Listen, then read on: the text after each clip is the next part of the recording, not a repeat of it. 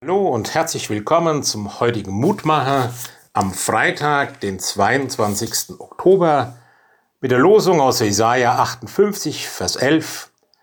Der Herr wird dich immer da führen und dich sättigen in der Dürre. Zugegeben, liebe Gemeinde, diese großartige Verheißung steht nicht am Anfang des 58. Kapitels bei Jesaja. Denn dieses Kapitel ist ein Umkehrruf, ein Aufruf, das Leben zu verändern. Gott ist mit seinem Volk Israel unzufrieden. Ihre Gottesdienste erschöpfen sich in äußerlichen Ritualen. Die Israeliten wenden sich nur an Gott, wenn es ihnen schlecht geht. Mit ihren Arbeitern gehen sie ausbeuterisch um. Arme und Bedürftige lassen sie links liegen.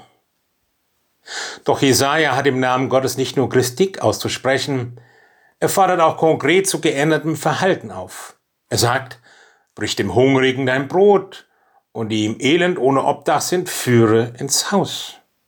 Und wenn er dies gesagt hat, dann kann Jesaja auch im Namen Gottes sagen, ich werde dich allzeit führen und leiden, oder du wirst sein wie ein bewässerter Garten und wie eine Wasserquelle, der es nie an Wasser fehlt. Auch das ist nicht einfach frei verfügbar. Es ist dann Bedingungen geknüpft. Gott verschleudert seine Kraft nicht wie Billigware. Er will zuvor ernst genommen werden. Und das beschränkt sich nicht nur darauf, dass ich seine Existenz anerkenne, an ihn glaube quasi, sondern mein Verhältnis zu Gott muss sich dann auch in meinem Alltag zeigen, in meinem Umgang mit den Mitmenschen. Da müssen Hände und Füße in Bewegung kommen.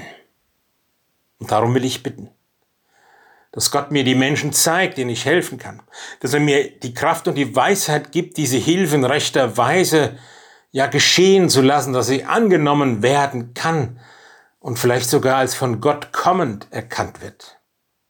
Und ich habe dabei persönlich immer wieder die Erfahrung gemacht, es ist ein großes Glück und eine große Freude, einem anderen Menschen etwas abzugeben von mir und zu spüren, ich kann eine Quelle für andere sein, nicht, weil ich selber endlos über Kraft verfüge, sondern weil Gott mir diese Kraft schenkt und er mich segnet und gebraucht.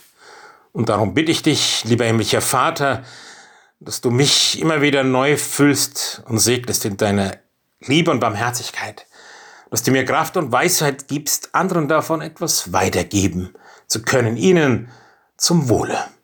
Dazu segne mich und uns alle. Amen. Es grüßt Sie, Ihr Roland Friedrich Pfarrer.